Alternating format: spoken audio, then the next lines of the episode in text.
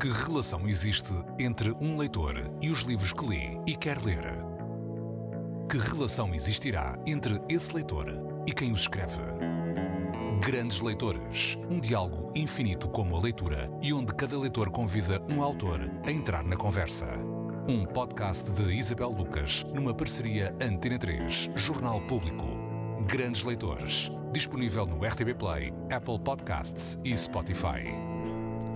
Olá, bem-vindos a mais um Grandes Leitores. Hoje estamos com João Louro. Ele nasceu em Lisboa em 1963, estudou arquitetura, mas depois mudou-se uh, para as artes plásticas, uh, a forma que ele achou mais de ser mais criativamente livre.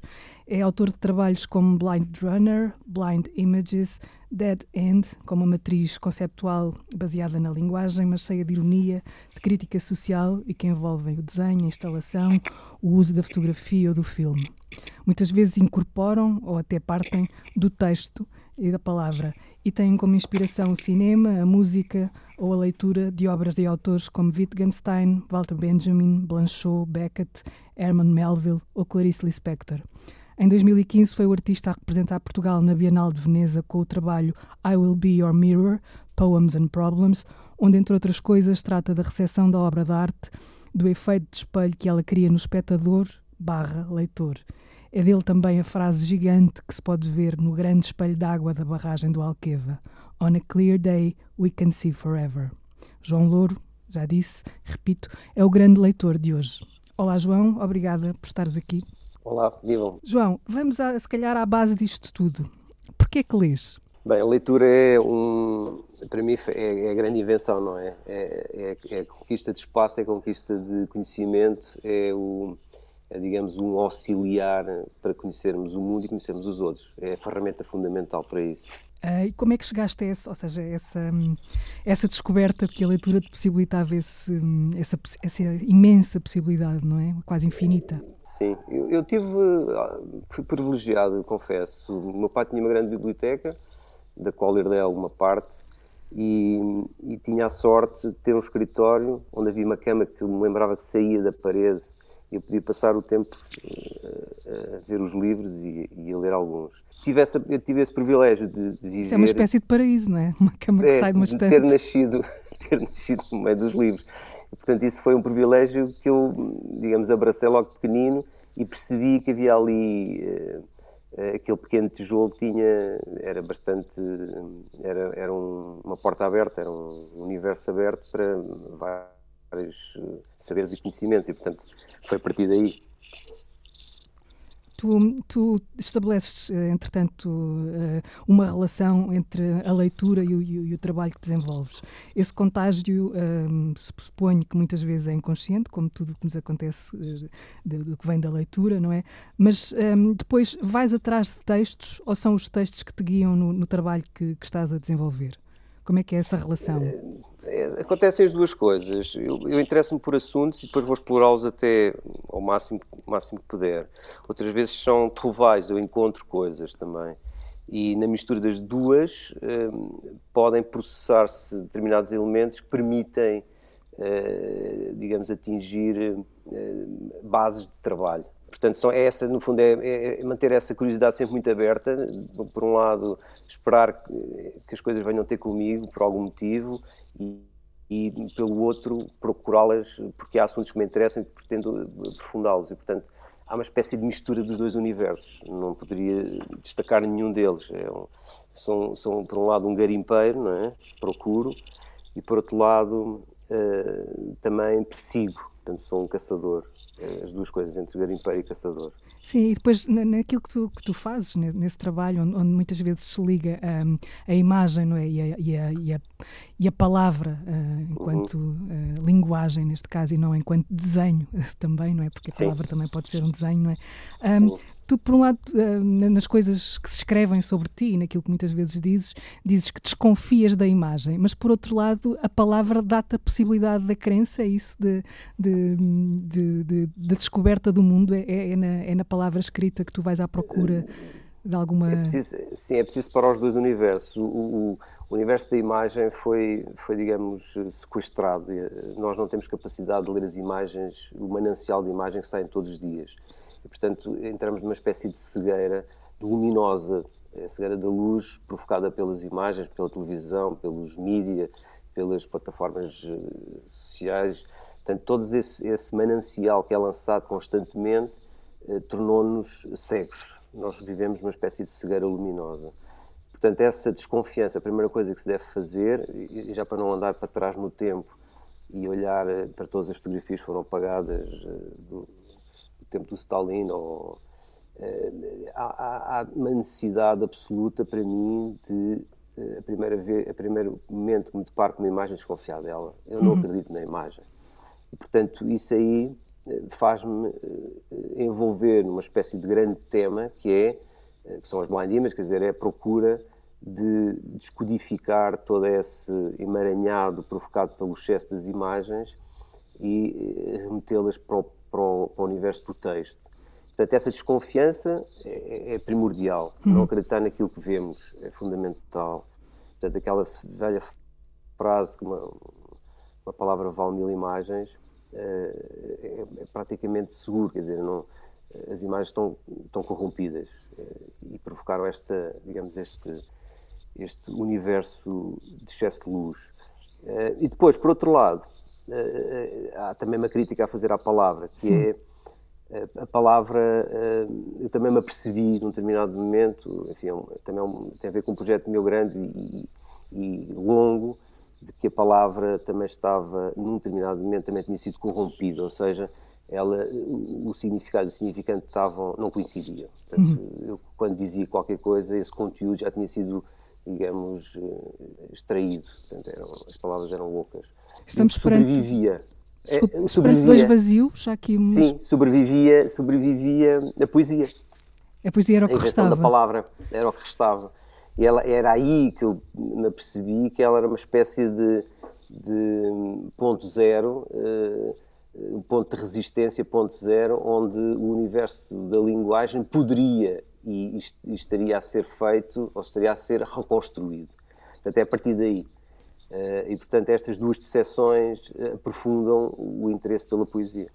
Tu, tu, numa entrevista, já não me recordo exatamente uh, um, há quanto tempo, mas presumo que não há muito tempo, disseste que continua a desenvolver a tese de que dentro da, dentro da letra há poder atómico, ou seja, há uma energia, uhum. não é? Continuo nessa investigação. Temos vestígios de que isso acontece sobretudo quando lemos grandes escritores.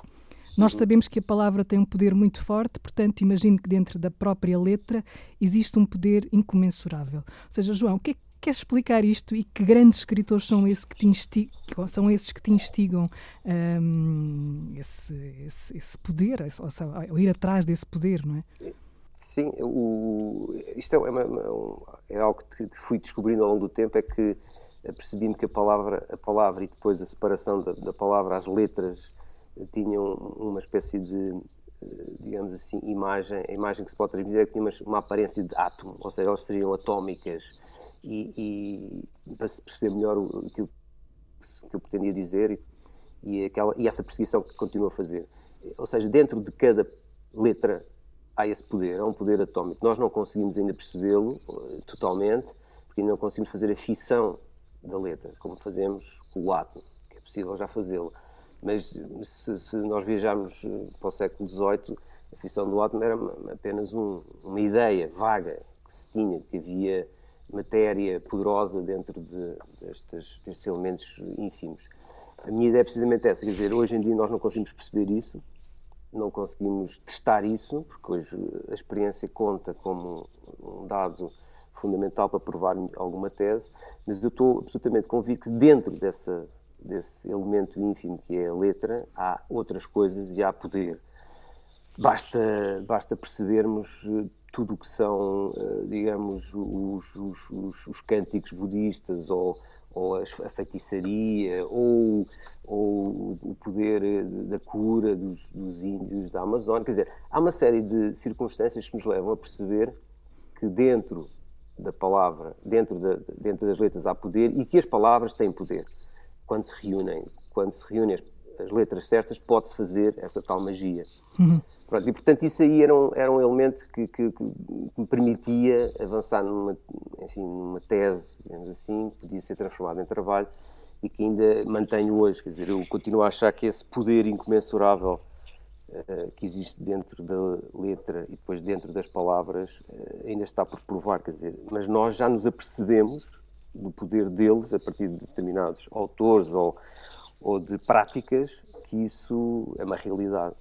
E quais são. E, portanto, esse, apesar de tais, aos tais autores. Sim. Eh, que, que, autores que, são que, esses que te, que te inspiram? Bem, eu, eu, eu, teria, eu teria sempre que eu teria sempre que, que, ir ao momento das fissuras, não é? As fissuras, hum. as fissuras históricas. É aí que, se vai procurar, uh, digamos, esses, esses autores. E, e sempre não me afastar muito no tempo, mas uh, eu diria que há uma espécie de ovnis no, no século XIX que antecedem uma série de outras coisas. E, e com certeza que o Rambo estaria nesse, nesse universo, uh, o Baudelaire estaria nesse universo, o, depois há outros mais, outros, outros personagens, outros autores como o, o, o Jarry ou ou o Arthur Cravan, são, são autores que estão autores que estão metidos nessa fissura do tempo. O Nietzsche, o próprio Nietzsche, eles estão uhum. metidos nessa fissura do tempo. Eles estão a, estão a, estão-se a perceber eh, de, desse rasgo que vai acontecer ou que está para acontecer. Portanto, se eu for procurar, vou sempre procurar nesses momentos, os momentos da fissura. Uhum. É aí que eles estão, eh, esses grandes autores. Tu achas que este momento que estamos a viver pode ser um desses momentos de fissura? Então... Não, nós, nós temos, não, não tenho dúvidas que há, houve sempre alguém que viu uh, a morte do, do, último imperador romano, houve sempre alguém que viu o fim da Revolução Francesa, houve pessoas anónimas, uhum. pessoas que viram coisas. E, e, e nós podemos estar perante, uh, nós anónimos, podemos, podemos estar perante vislumbrar esse, esse momento, só que estamos muito próximos e não conseguimos ter essa capacidade de percepção de ângulo mas nós estamos muito próximos, creio eu, de percepcionar uh, um momento de, de, de, alta tensão e de mudança. Uh, e seremos talvez espectadores dessa mudança. Sem, sem a capacidade ainda de a escrever, não é? Porque estamos não. a vivê-la, não é? É difícil a distância crítica quando se está dentro do vórtice. É por isso que tu, eh, esta aparente contradição não é tão contraditória quanto isso. Quando dizes, por exemplo, que sofres um bocado de anacronismo, mas por outro lado dizes que a grande característica do artista e também do escritor é saber do seu tempo. O artista do seu tempo tem de estar dentro da conversa do seu tempo. Ou seja, vais procurar esse vais tentar procurar esse entendimento, uh, sobretudo em autores do passado, não é? O, o, nós, não, sem passado, não, não, temos, não temos memória, não é? Nós precisamos do passado. Nós não podemos é ficar presos no passado e também não podemos ser futuristas. Nós não, não quero viver nenhum sonho de ficção científica. Eu quero o presente com a memória do passado. Né? A tua memória do passado traz, uh, traz-me, digamos, sedimenta, sedimenta o meu pensamento no presente. Portanto, eu preciso dessa memória. Uh, nunca poderia viver sem ela. Uh, e portanto ela, ela, ela, ela, ela, tem que a conter, não é? Ela tem que conter. E depois há toda, toda o, aquilo que se chama o zeitgeist, não é? o sentido do tempo. Onde é que está o sentido do tempo? É claro que os artistas não são todos iguais e por isso eles olham para o tempo, para o seu momento temporal, é, sob ângulos diferentes. Uh, e, e essa, essa percepção, essa percepção que eu acho que é muito importante do tempo que nós vivemos, com, acompanhada com a sedimentação da história, digamos assim, do, do passado e com o olhar no futuro. Eu acho que é esta combinação de elementos que faz o, a importância de um artista ou de um escritor, ou o que seja. Tu um, interessas-te muito pela, pelas vanguardas, é, uma, é em ti, uh, também na literatura. Eu gostava que aqui fosses buscar um, algumas referências uh, e que explicasses um bocadinho porque é que, porque é que te interessam uh, na, na, literatura uh, uhum. as vanguardas?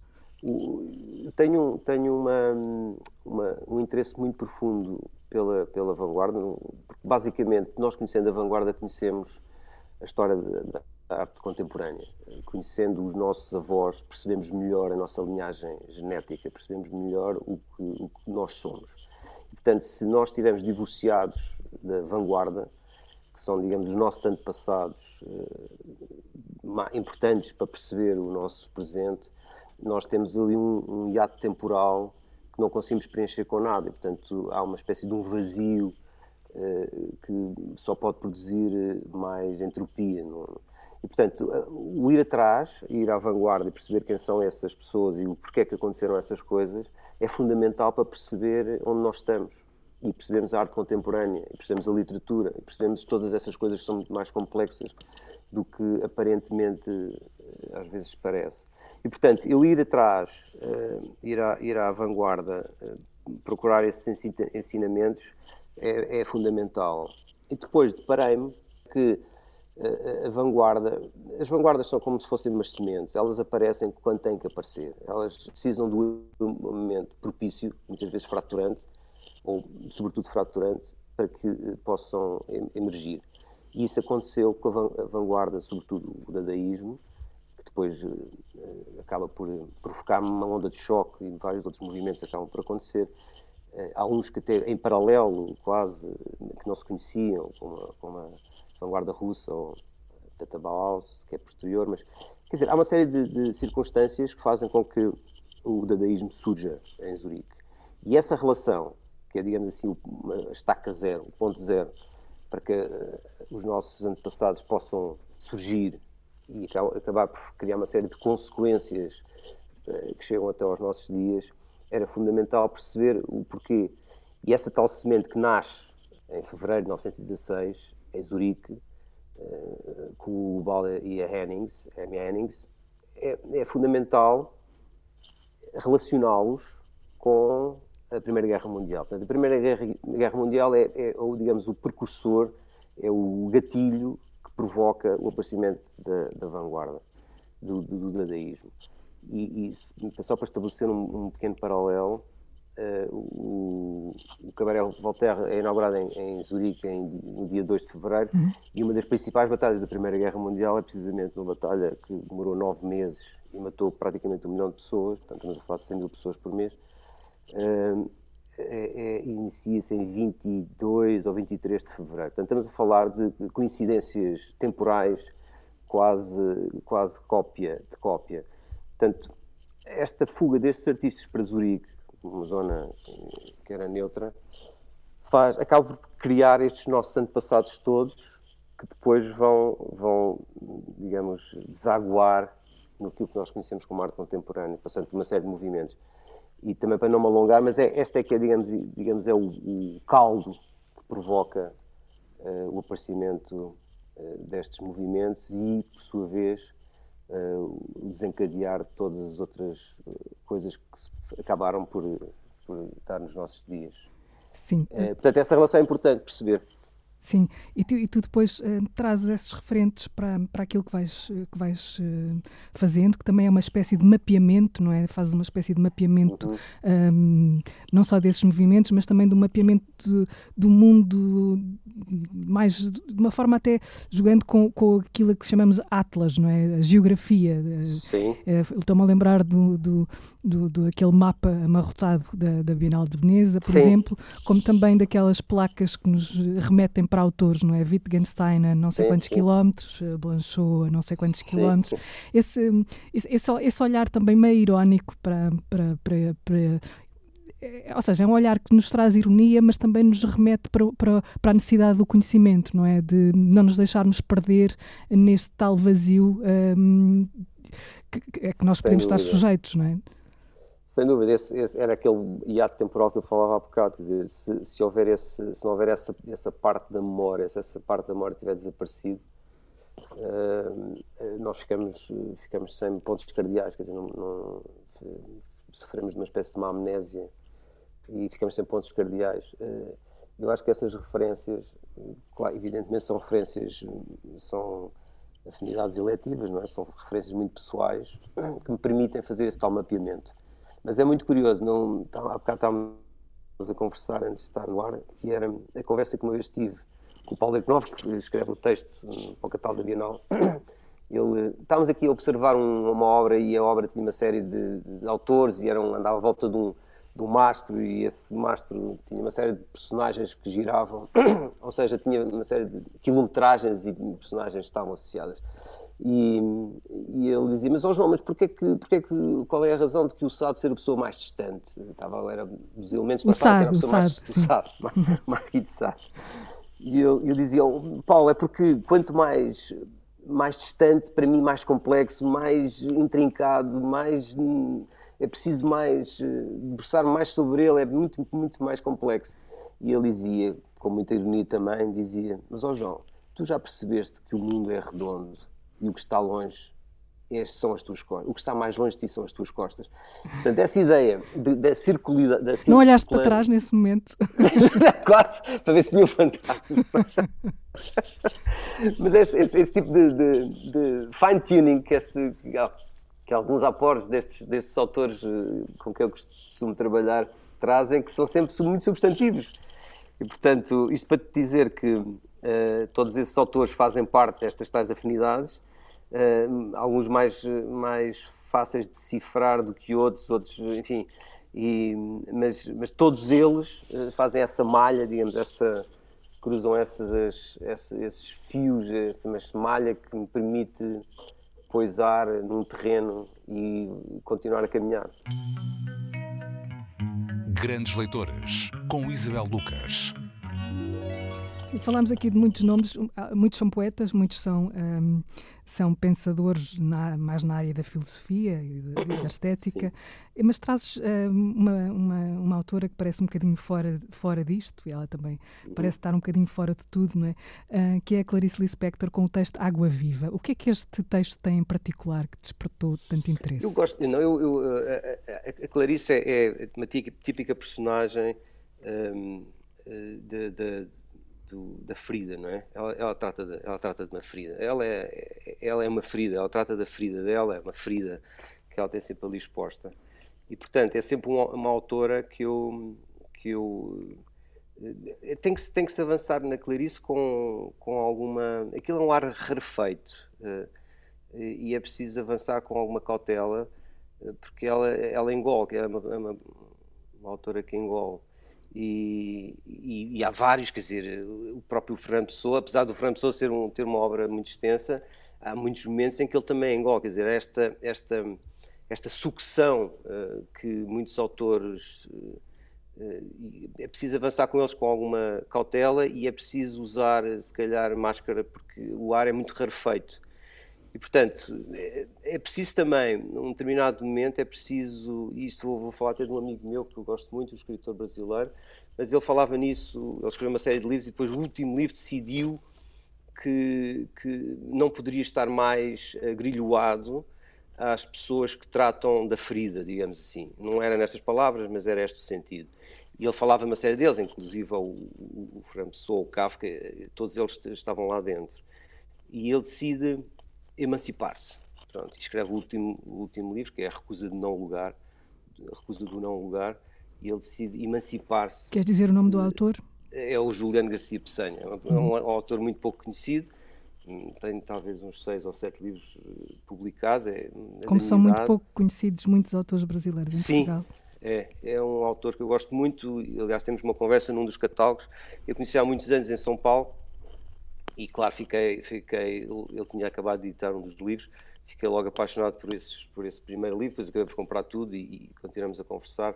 E ele acaba por descobrir uma coisa muito interessante, que é todas, toda, toda a escola francesa, toda essa, toda essa, eh, digamos, corpo, esse corpo, esse regimento de oficiais que o estavam a empurrar para baixo, digamos, estavam a, a metê-lo dentro da ferida ele acaba por se emancipar num determinado momento, uh, apesar de ter escrito coisas maravilhosas e magníficas, acaba por se emancipar num, num determinado momento, depois de ter descoberto um filósofo que ainda está vivo e que é um dos meus também preferidos, que é o Peter Sloterdijk. Uhum. Ele, ele, era totalmente heideggeriano, ele era um homem, tinha um grupo de, de estudo de Heidegger, era completamente. o Heidegger lá está mais outra figura, digamos, desse espectro um, sombrio um, que, ele, que ele decidiu num determinado momento, na vicissitude, várias vicissitudes e por, também por alguma clareza de espírito, faço, faço não sei, faço ideia,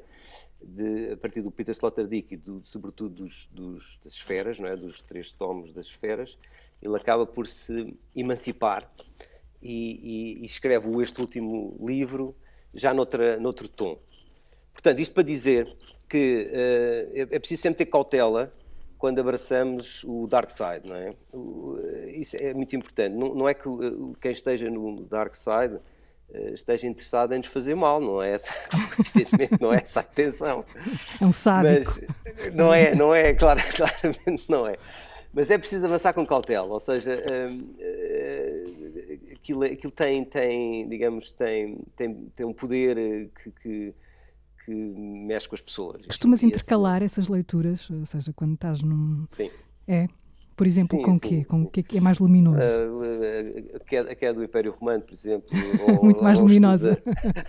não, não, coisas para, para temperar, tu disseste temperar na, sim, na sim, luminosa. Sim, para temperar, ou, ou, ou, um livro fabuloso que eu li sobre a Revolução Francesa há pouco tempo. Ou seja, coisas que que, que, me interessam é essas coisas que falávamos há bocadinho, de conhecer quem são estas pessoas que estavam lá no momento que as coisas aconteceram. Não é os oficiais, nem é, não é as pessoas que são faladas na história, mas os, os anónimos. anónimos. o que é que comiam, o que é que faziam, como é que se relacionavam, aquela, aquela, aquilo, as passagens não é, do, do Benjamin fala sobre isso, o periquito uhum. da, da, da, rua, da, da Madeleine, se quiser. São essas coisas, pequenas histórias que depois são, são muito, digamos, ricas, uh, não são não são as grandes frases nem as grandes ideias, mas são coisas que tu percebes, a relação e a humanidade e, e tudo o que está, eh, digamos, a brotar ali de, de, vida são importantes. Eh, e, portanto, às vezes procuro nestes textos mais históricos, enfim, no caso agora de acabar este texto de, do, do, século XVIII de um, de um autor da queda do Império Romano, que é muito é, interessante perceber. Como é que se chama? Chama-se Queda do Império Romano. Sim, ah, sim, sim, é, já tinha é, um, é um autor do século XVIII. Foi editado agora por uma, por uma, por uma editora muito curiosa. E esse livro, esse livro foi promovido, quer dizer, foi, foi sponsorizado, digamos assim, pelos, por pessoas que estavam interessadas em o ter traduzido. E, portanto, é uma, é uma, uma editora que tem um, um caráter muito especial e, e louvável. Uh, portanto, vive, digamos, dos outputs que, que são criados e de, dos apoios anónimos de um grupo de pessoas que acaba por fazer com que esses livros tenham tradução em português. Tu há pouco falavas que quando descobriste esse autor, eh, esse autor brasileiro, foste atrás de tudo o que ele, o que ele tinha escrito. Sim. Costumas ser assim, ou seja, descobres alguém de que gostas e, e vais vorazmente uh, ler tudo. Sim, sim. É compulsivo. Sim, Sim, tenho alguns autores que tenho, tenho pena de não ter tudo, mas vou sempre procurando e o, e o Ricardo também me tem ajudado em algumas coisas. Uh, mas sim, tenho secções na, na, na, biblioteca que são dedicados só. Blanchot tem tudo, procuro ter tudo. Uh, várias edições espanholas, francesas, portuguesas. Uh, portanto, são, são autores que estão, estão dedicados digamos, uma espécie de perseguição a esses autores. Como é que organizas? As imagens do Blanchot. Ah, sim. É engraçado. Sim. Porque o Blanchot nunca se deixava fotografar. Um homem que viveu quase até aos 100 anos e nunca se, não se deixava fotografar. Há meia dúzia de fotografias do Blanchot e eu, apesar de as apagar, sou, eu recolho imagens, portanto, eu procuro imagens. Sim. E, portanto, depois as, as apagar. E cada vez que encontro uma, uma, imagem do Blanchot é como encontrar uma pepita no deserto, não é? Um, é, é uma, uma espécie de uma coisa preciosa. Mas há muito poucas. Sim. Como é que organizas a tua biblioteca? Estava a perguntar e. Tens, uh, és caótico? És muito... não, não, não, não, não. Eu sou, sou muito organizado. É? Tenho, tenho secções. E, por exemplo, a vanguarda está toda num sítio, depois há autores mais específicos que estão separados, uh, mas estão todos no mesmo lugar. Uh, tudo o que tem a ver com, as, por exemplo, as batalhas que tive que estudar, estas batalhas da Primeira Guerra Mundial, a Somme, a Verdun, todo, tudo isso está também organizado, os, os jornais estiveram envolvidos, portanto, isso está organizado uma parte, uma parte que é histórica, digamos assim. Depois tenho autores do século XIX, quer dizer, não, não faço por ordem alfabética, não é minha, não é, é mais por uh, assuntos e, portanto, e alguns autores em específico estão, estão isolados, digamos assim. O SAT está isolado, tenho, tenho procuro ter tudo. Uh, sei lá, há, há assim autores que são organizados de uma, uma forma um bocadinho compulsiva e, e, depois não é alfabética, é por, por, por assuntos. Uhum. Tu, tu como, como artista, falas muito, exploras muito a ideia do espectador enquanto espelho. O leitor também uhum. é um espelho? O, Eu estou sempre muito interessado em que o espectador, seja o espectador, neste caso o leitor, seja uma, uma pessoa ativa. Portanto, não é só. Que seja é mais do que um espelho. Que seja sim, mais do é que um reflexo. Um, sim, não é só receptador. Ou seja, ele não, não recebe só. Ele é mais do que isso, ele é participativo. E isto deve-se, sobretudo, porque uh, cheguei à conclusão de que isto no universo das arte, da arte, nós ainda vivemos sob uma espécie de alçada do paradigma romântico. O paradigma romântico tem uma série de características, entre as quais a questão do autor, da assinatura, do estilo, tudo isso aí define esse paradigma. E a minha intenção é romper com esse paradigma, sendo uma coisa, quer dizer, uma tarefa quase inglória, mas enfim, algum dia há de acontecer. E, e, e, essa, essa vontade de romper com o paradigma, a meu ver, só tem uma solução. Enfim, também desafio qualquer outro que, que traga novas ideias. Mas a, a, a, solução que eu, que eu preconizo é o, o espectador tem que participar, porque é a única forma de romper o ciclo autoral, ou seja, é o momento em que o, a obra se mantém aberta e o espectador a, a conclui. E essa, essa vontade liberta, digamos assim, a obra do seu fechamento. Ela não pode estar fechada, porque se ela está fechada, ela cai automaticamente no paradigma romântico, no estilo, na, na forma, quer dizer, não, não tem escapatória. Portanto, essa é a única forma que eu tenho, para mim, de romper com esse paradigma. Na leitura é exatamente a mesma coisa, mas a leitura até me parece ser mais fácil, porque a leitura eh, vive uma série de sedimentações que o próprio autor já transporta para a leitura. Uh, e, e, eu também conto isso no universo da arte, quer dizer, uhum. conto que um, que um, espectador seja, seja um espectador emancipado, é? espero, pronto. Uhum. Uh, mas, mas, mas, pronto, esse, esse, é o, esse é o caminho. Portanto, não é só um reflexo, é mais do que isso, é um, uma conclusão. A procura que eu, que eu, que eu, essa procura é sempre na conclusão da obra.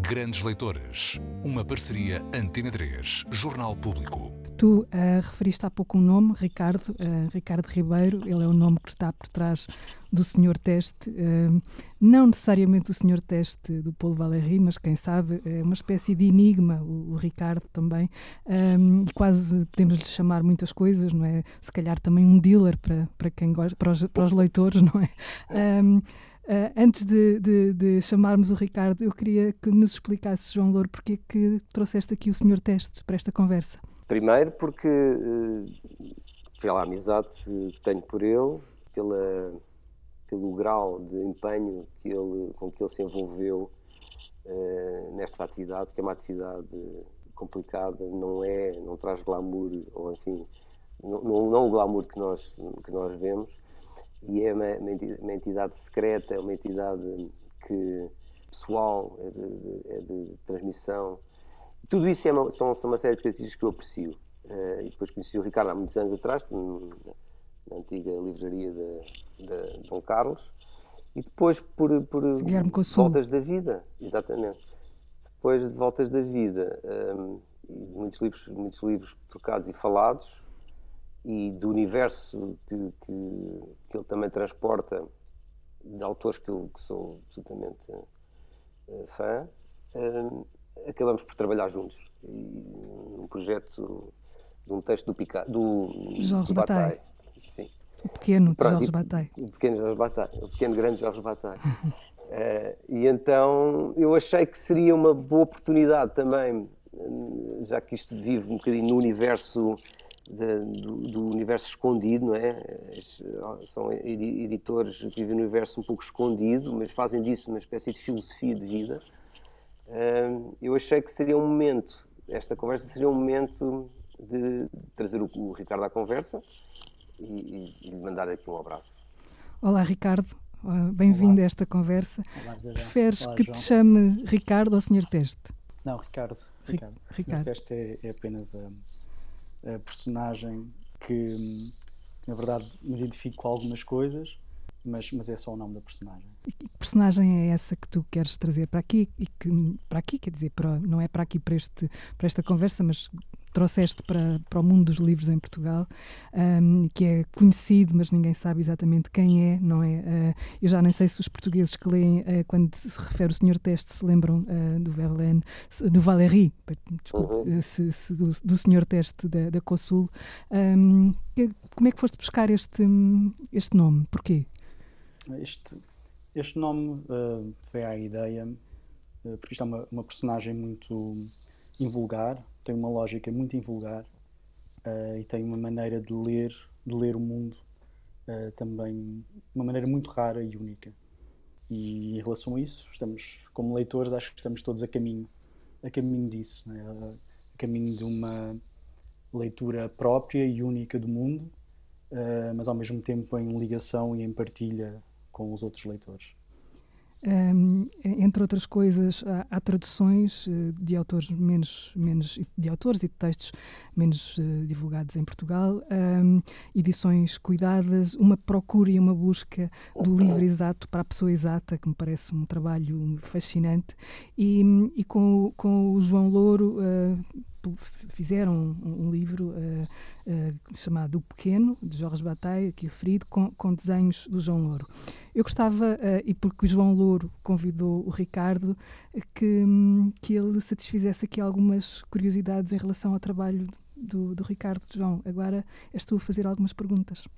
Okay. Bom, um, mais do que isso é a identificação com o, o saber do Ricardo, a sua assim, forma de estar, a forma, a procura, digamos. Há bocado falámos daquela história entre o, o garimpeiro e o. Sim. E o, eu acho que é, ele é um, ele é um, é um, é um garimpeiro. garimpeiro. Ele é um garimpeiro. eu acho que é um garimpeiro. É uma palavra mais e... bonita do que dealer, sim. Não, muito mais. Apesar de também ser interessante dealer de livros, acho uma, uma acho fantástico, mas, mas é um garimpeiro. E, e, e, tem feito este trabalho, é um trabalho minucioso de, de, de, essa tal procura, essa busca, é um trabalho minucioso, coisas que eu nem sequer posso revelar, só se o Ricardo quiser falo a ele, mas há autores eh, que estão na calha, há uma série de, de aventuras próximas que eu acho muito interessantes e, e que eu admiro. E portanto eh, tinha tudo para dar certo, quer dizer, é um, é um, para além de, de, da inteligência e sensibilidade dele, uh, o seu saber que junta tudo isso aí um, faz com que tivesse necessariamente de ser uma, uma relação feliz e próspera e para sempre. Isto é quase uma declaração de, de amor, não é? se, se, se, fosse ao vivo, se fosse ao vivo já tinha aliança. Já tinha aliança. Exatamente. Não, tinhas, tinhas de dizer assim, é, é, é, o que houver para dizer é dizer hoje ou esquecer para sempre. Sim, sim, sim. Não, tu, tudo o que havia para dizer ficou no livro que fizemos juntos e que criámos. Exatamente.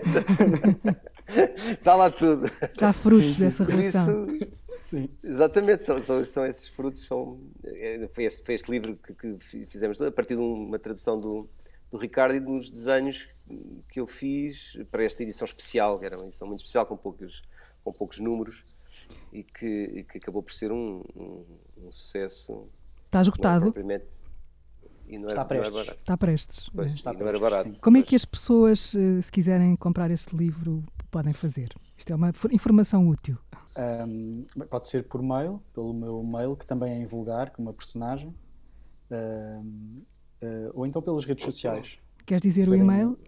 O e-mail é assimparece.gmail.com.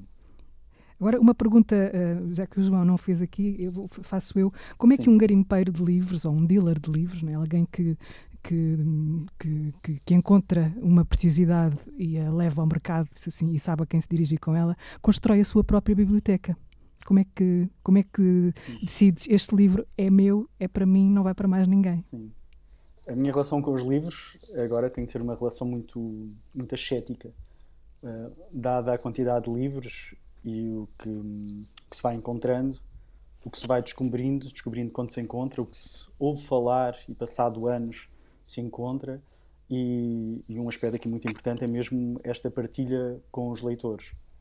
Ou seja, todas estas escolhas que o, que o João uh, frisou e este entusiasmo do, do João um, é também porque tenho aprendido mesmo muito com, com os leitores e só assim é que, é, é, que se, é que esta profissão sobrevive e um, nesta partilha entre leitores e, este, e esta criação de uma, de uma comunidade uh, de leitores e a novidade que isto uh, acarreta a cada dia. Eu estava a ouvir a vossa conversa e o, o João já me deu aqui duas ou três pistas. Por exemplo?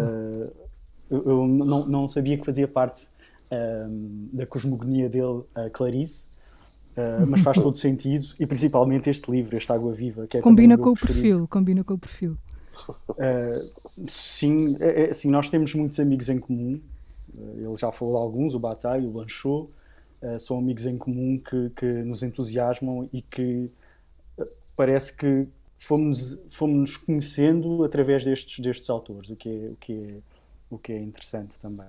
Uh, ou seja, quando se, se imaginemos que, hum, que, tu vais à procura de um, de um livro, uh, ou não vais à procura de um livro, encontras um livro por acaso e decides este livro tem a cara de, uh, e pensas na, na cara de, ou na, na cabeça de, de um leitor sim, em específico. Consegues fazer isso? É, é, assim que tu trabalhas? Como é, como é que é esse teu trabalho? Explica. Sim, sim. a maior parte das vezes funciona assim. vai ser depois ramificando e, e ou seja, neste momento, uh, quando encontro um livro especial, um, agora não vejo, não vejo só uma cara, vejo, vejo, vejo várias caras, uh, vejo até um, como esses leitores, porque, uh, porque, porque na verdade há leitores, por exemplo, há leitores que são do Norte e que eu nunca, nunca não, não os conheço. Não vês a cara. Pessoa, é? Mas já trocámos mails extensos e, e há pessoas que, que porque isto, isto dos livros é, é, muito interessante porque está muito é um objeto que está muito ligado à nossa biografia uhum. está mesmo muito ligado à, nossa biografia ou seja um, podem a, a, a, vida dá muitas voltas mas uh, eu conheço leitores que, que, sem nunca os ter visto eu, eu, sinto que os conheço e eles a mim porque conhecem a minha biblioteca Sim. e isso conhecem uma, uma, uma direção uh, seja na vida seja seja em termos de perspectiva seja em termos de, de ver o outro e, de, e também do caminho que estamos a fazer, o caminho interior, o, aquilo, aquilo de que nos queremos ver cercados. Vamos aqui a, a, a um suponhamos. Consegues imaginar, ou consegues, ou sabes, qual, é, qual seria o livro que o João Louro daria tudo para ter neste momento? um, eu, eu, vou, eu, vou eu imaginar a existência de um livro para o João. Ah. Uh, seria provavelmente um, um, álbum, um, álbum de fotografias do Blanchot. não, não. não. O, o, o, que é interessante é que o, o livro que estamos à procura, nós estamos ao mesmo tempo a escrevê-los. Acho que isso, isso, isso, eu vejo muito isso na, na, na obra do João, que é, que é o, o quando estamos a reescrever, estamos também a, a transformar-nos e a tornar-nos autor e aquela coisa que o João estava a dizer há bocado da, da obra aberta, uhum. também tem a ver, uh, é, é, obra total, digamos assim, entre artista e artista, entre artista e leitor, entre artista e público, é total. E cada vez que, que reescrevemos, uh, cada vez que, que, Porque isto são coisas muito. que eu vejo uh, na obra do João também tem, tem a ver com uma, uma subtileza de leitura. Parte, para mim, parte, parte, parte daí e encontrar e como é que vamos encontrando pistas e, e um, um, pescar de olho que não, não sei se tem, para mim não tem muita ironia, mas tem um pescar de olho de, de estarmos ombro a ombro. E isso é, isso é mesmo interessante. Isto, isto é mesmo interessante porque para mim faz ligação com esta ideia de, de comunidade subtil uhum. e de leituras subtis do mundo, é? de quais os, os livros são, são ótimos pontos de encontro. Sim, e esse universo em que, em que te movimentas uh, precisa desse lado, dessa subtileza, não é? Também dessa cumplicidade, é de uma, quase uma proximidade que se vai criando em, em é uma relação de sedução também, não é? Entre quem, entre quem procura um livro e encontra um livro e, e cria-se cria ali um laço uh, de grande cumplicidade, presumo. Uh, é, é, um mercado, e, e, desculpa usar esta palavra, que é uma palavra não muito bonita para, para aplicar aqui, mas consegue-se viver disto, ou seja, uh, há leitores suficientes em Portugal para que tu consigas um, subsistir com esta atividade que é tão é quase poética, não é? Há pouco o João falava de, de, de, da poesia como, como um ato de resistência. Este trabalho parece-me muito colado a essa ideia. Não sei se, se vês assim. Sim, um, sim até, até um certo ponto. Ou seja, eu, eu acho que, que este trabalho uh, não será uh, muito diferente de qualquer. Uh, qualquer trabalho em que nos, um, que nos identifiquemos e que, e que, e que decidamos que, que, é isto que, que, vamos fazer. É isto que vamos fazer. E depois as condições para isso vamos criando. Sim, uh, estou vivo, respiro e, e, sim, sim, sim, não, não, não, não, não tem a ver com, com isso. Não tem a ver com, com o número de leitores, parece-me, uhum. porque na verdade eu estou a fazer uh, a nossa micro, mega editora, como mais meia dúzia de editoras, uh, que são os nossos pares, estão a fazer livros que, que, não são, que não são best-sellers. Na verdade, são livros que provavelmente, se fossem um, sugeridos a editoras maiores, uh, não, não, não, não haveria interesse, porque, porque não, não, não, vendem, não vendem milhares. Mas o que acontece nisto é que retorna àquilo que, que disse há bocado. Como isto espelha um bocado a biografia das pessoas e a ligação entre as pessoas, estes, estes autores, Uh, então, estes livros não estão propriamente, e voltando também à, à expressão que, que, é adequada, que é uma relação, uh, a expressão de mercado, uh, estes, estes, livros não estão propriamente a disputar com, outros, com outros produtos. Ou seja, estes livros são tão específicos que não estão em disputa com outros produtos. Não são concorrentes for, a nada. Exatamente, exatamente. Ou seja, se não for, se for um best-seller que na semana seguinte já ninguém conhece, isso está um, em concorrência com uma série de produtos uh, que não têm uma assinatura propriamente, que, que, não têm uma personalidade, que não resistem ao tempo, que não acontece com estes, com estes livros. Logo, é um, é um caminho à parte, poético. Se, se considerarem poético, eu, eu, eu, eu, faço uma vénia, a quem o disser, mas, uh, mas, mas é poético, mas também é, é muito, é muito prático em, em toda a poesia que isso possa ter. Ou seja, não é que toda a poesia cotidiana pode ter Sim. e que deve ter. Grandes Leitores, com Isabel Lucas. É, há pouco o João falava, antes do, do microfone ligado, também dizia que, que era na, na, na poesia que, que, encontrava a espécie de palavra primordial. Um, eu não sei se, se agora gostava de ouvir cada um, cada um de vós a, a sugerir uh, leituras para, para estes tempos, para estes dias, uh, duas, três, quatro uh, livros que acharem que nos fazem falta no sentido mais poético, mais prático, enfim, que nos podem fazer, fazer mais do que aquele efeito de um reflexo no espelho que o João também falava há pouco. Uhum. Queres começar, Ricardo? Eu, eu, eu em vez de talvez um, um título, Hum. Eu, vou sugerir um título, mas vou, vou sugerir também, um, porque, uh, ou seja, o que nós estamos a fazer como, como, editora, e não, e não vou sugerir nenhum dos nossos livros, a não ser realmente o pequeno, para como celebração também desta conversa, mas ia sugerir o trabalho de, de, de algumas editoras que na verdade tem muito a ver com esta conversa que nós estamos a ter e com muito do que o João disse, que eu, eu, eu tomei aqui nota em três páginas de coisas que, que o João que o João disse nesta conversa e que depois vamos, vamos rebater assim que isto estiver um pouco mais calmo. Posso me infiltrar? E, sim, sim, com certeza. um, e, e são trabalhos de pequenas editoras que funcionam como, como, como se estivessem também elas a reescrever um grande livro e, e que é composto por, por, por, vários livros, como uma espécie de, de bíblia. Um, há editoras por vezes desconhecidas do grande, do grande público, que estão a fazer um, um, trabalho de uma grande coragem, por um lado, que se nota realmente o prazer que há e o cuidado que há em fazer esse, esses livros e um, ao fazê-los chegar também aos leitores que, que, que, possam olhar para estes livros e ler estes livros como eles o leem e, e de outras formas, de outras perspectivas. Há o trabalho das editoras que, que gostaria de, de, de destacar. Uh, um, um, deles é, é, é, Dois Dias, a Dois Dias Edições. Uhum de, de qual eu uh, gostaria de sugerir um título deles, que é O Contracel do, do René Dumas, uhum. que é um, um, livro, é um livro milagre autêntico. Não, não acredito que, que algum leitor fique, fique indiferente àquele livro. Porquê é que lhe chamas uh, livro milagre? Desculpa interromper. Porque esta conversa está a ser muito interessante porque, porque estamos uh, sempre a falar do mesmo, ou seja, há aqui mesmo um, um, um núcleo muito forte, uh, de, de, várias perspectivas. E isto, provavelmente, dos livros que li nos últimos anos, se calhar é o mais próximo que estaria daquela da expressão que usou uh, de, da palavra primordial, uhum. ou da expressão primordial.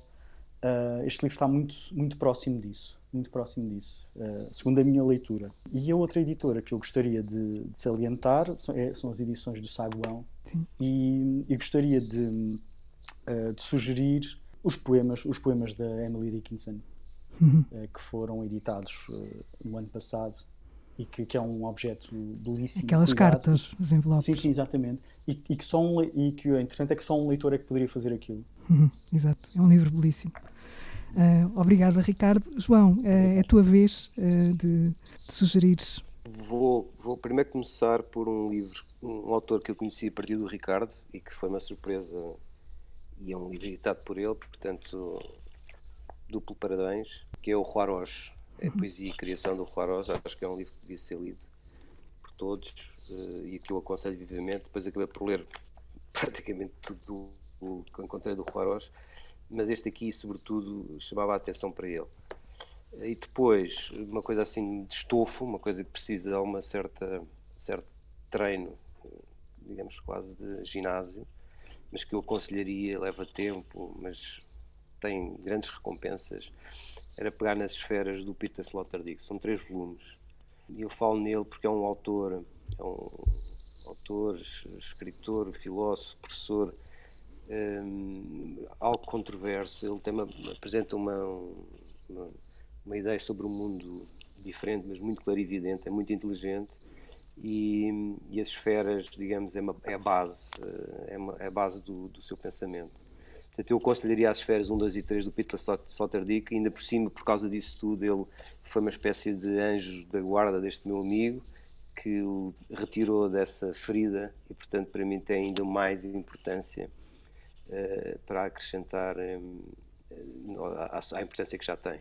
Portanto, por um lado, o Juarós, este livro Poesia e Criação, e os três tomos de, das esferas do, do Peter Sloterdijk. Eu uh, quero agradecer muito uh, ao João Louro por ter aceitado o convite para, para estar aqui nesta conversa e quero-lhe agradecer também muito por ter trazido o Ricardo uh, para falar do seu projeto Senhor Teste e nos ter ajudado também a descobrir o, o, mundo menos evidente por trás dos livros. Obrigada aos dois. até breve.